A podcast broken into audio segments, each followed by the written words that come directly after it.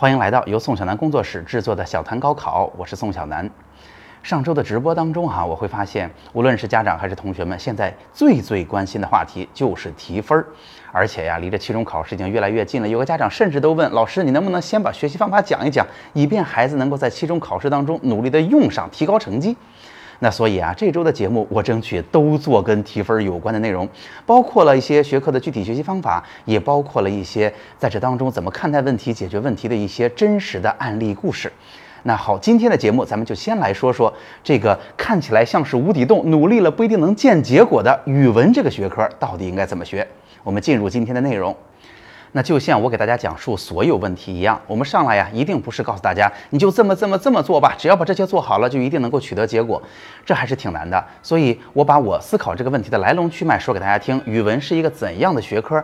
基于这个学科的特点，我们应该抓哪些分？用什么样的方式去复习？啊，咱们先来说说语文这个学科的定位。首先啊，我想说的是，语文这个学科在我们新高考当中扮演着相对比较重要的角色。原因是新高考六选三的那三科啊，现在变成了赋分制，而且我之前也给大家说过，赋分制里边每一科有二十分是白给大家的，所以那三科拉开的梯度其实不是很大了。所以主科在新高考当中扮演的角色或者分数的权重明显就大了很多。毕竟每一科都是一百五十分嘛，所以针对语文来讲，它变成了一个更加重要的学科。那第二呢，就是从以往的经验来看，哈，语文这门学科想要考一个绝对高的分数是很不容易的。如果你的语文能够考到一百一十分左右，哈，甚至比一百一十分高，你的实力其实已经很不错了。再往后提高成绩已经不是特别容易的事情了。如果你的语文成绩能够考到一百二十分以上，那你语文的成绩已经很厉害了。其实语文想考到一百三是很难很难的。那同时，我要说给大家听的是哈，大家有没有发现，语文这门学科之所以我经常在节目当中把它叫做无底洞，就是因为它其实是我们的母语，它的考察方式并不是严格的按照课本当中学过的知识和他们的范围来考的，而是考试的形式相当的灵活，出题相当的宽泛。所以啊，针对语文这个学科，既然它考的不是书本的硬知识，也不是说我复习了某些特定的知识就一定能够在试卷上把分数拿回来。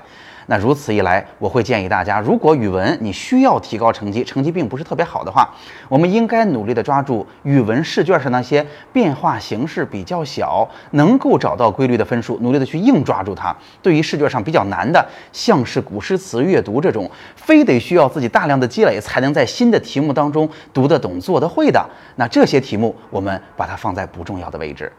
好了，既然语文的特点和定位想清楚了，我们提升分数的方案显然不是去追寻那些复习了不一定考得到，在考场上也不一定抓得住的分数，而是努力的去直接研究在试卷上有哪些题目是有规律的，直接把那个分数拿到手。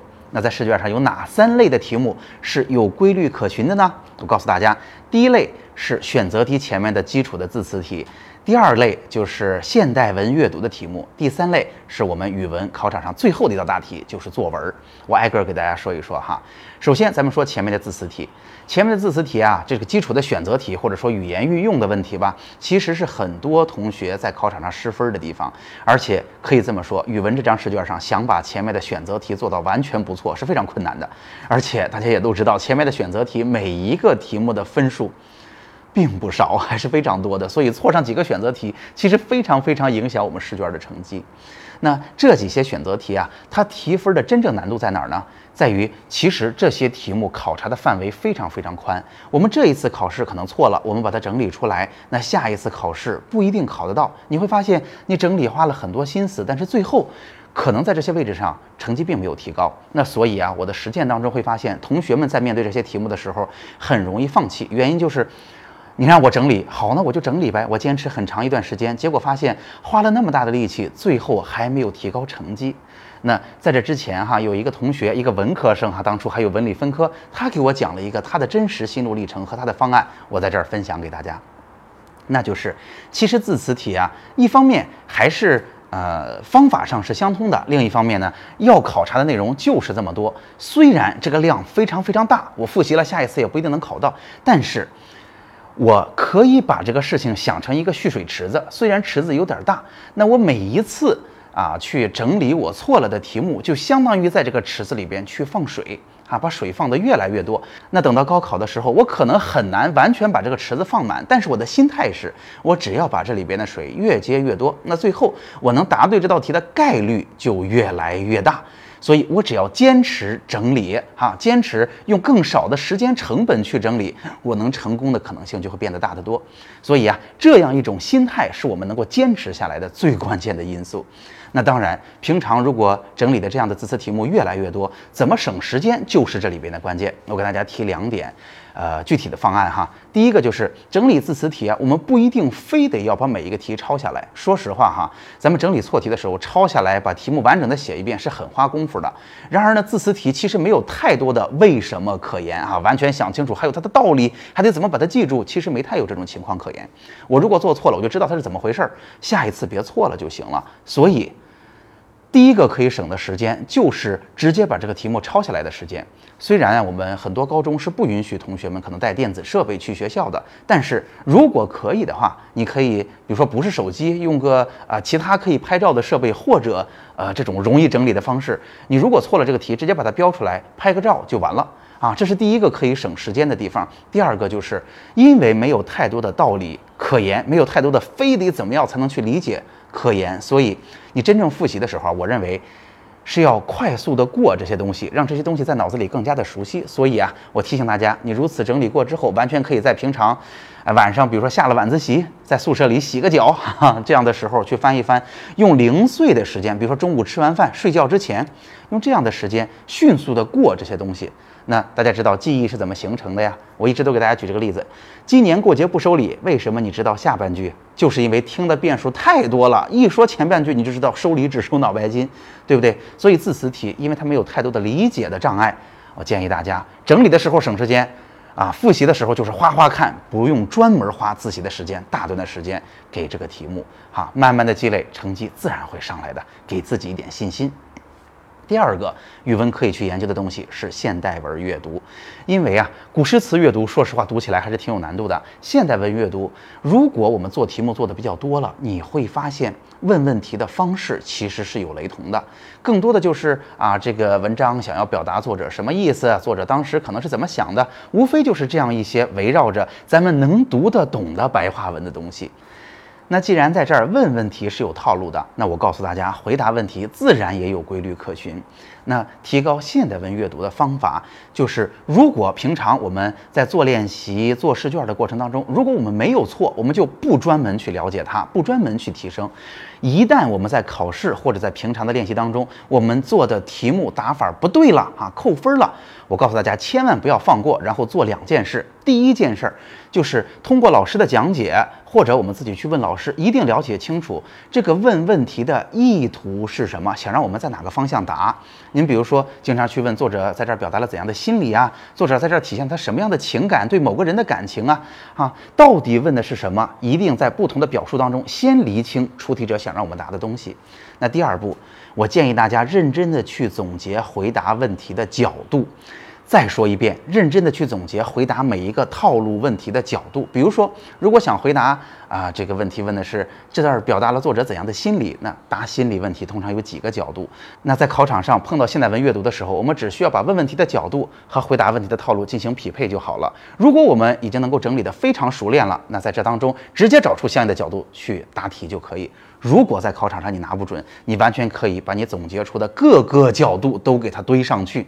那如此一来，现代文阅读稳稳的拿到八成以上的分数是没有太大问题的啊！这些问题并不是缥缈的抓不住的，用这个方式是能抓住的。第三，我要说的就是作文。其实啊，作文你想要写到一个特别高的分数，比如说五十一二分，甚至更高，其实是挺难的。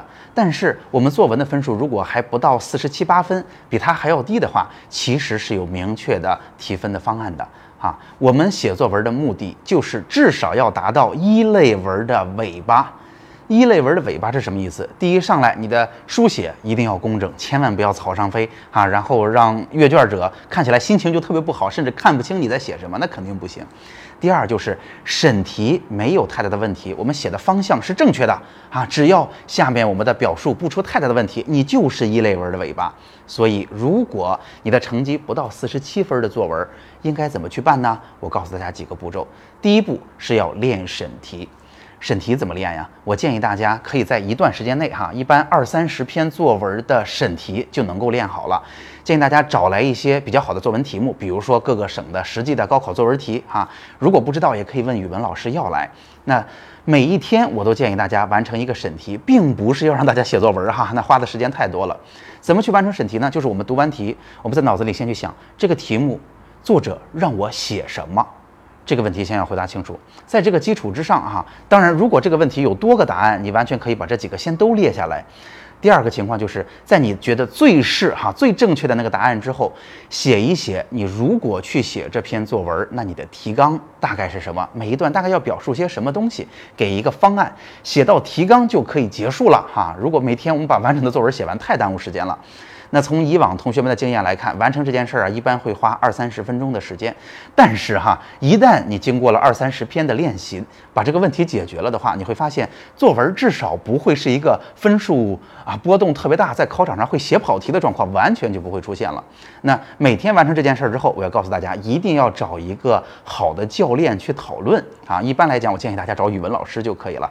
就是你想好了，哎，我有几个选项，但是我觉得这个。是呃，出题人最想让我表达的东西。那老师是不是这样？如果不是，为什么一定尝试着去理解？哪怕一开始听不懂没有关系，坚持这么去做，一般在二三十天这个功夫就足够把语文作文的审题和大概的思路把它写好了。那在这个基础之上，在我们平常的复习当中，我们当然还可以认真的去总结各种各样的例子呀，各种各样语言的细节呀，从而慢慢的给自己的文章以一个更大的提升。但是我必须得说，这些内容是锦上添花的。对于我们来说，雪中送炭的东西才是应该牢牢把握、稳稳拿住分数的内容。好，那总结一下这期节目吧。这期节目主要为大家分享的是语文这个学科应该如何去提高。我一方面给大家说了语文这个学科的定位，既然它考的那么灵活，既然不是复习了知识就能够拿到分数，那我们采取的方案就是分析试卷，从试卷考察的内容入手，把容易抓的分数抓住。那第二，另一方面我就给大家分享了一下，在试卷上这么多的题型当中，哪三类最容易拿分？分别是基础字词的题目啊，现代文阅读以及作文的写作。好，那今天的内容就到这儿。虽然啊，我也非常认可扎实提高语文的方式一定是靠大量的阅读积累，但是啊，面临高考的压力，面对提分的要求，那我还是给了大家一些简单粗暴、面对应试的，甚至是哈有点功利的方法。希望这些东西能给大家带来扎实的分数。不知道这样的方法大家能不能够接受呢？好，还是那句话，节目的最后是我个人的微信二维码。如果您有属于自己的疑问，欢迎你扫描二维码，然后私下里告诉我，我也会在之后的节目当中回答大家的问题。如果您觉得我们的节目很有用，欢迎您转发给更多的考生和家长。我们下期再见。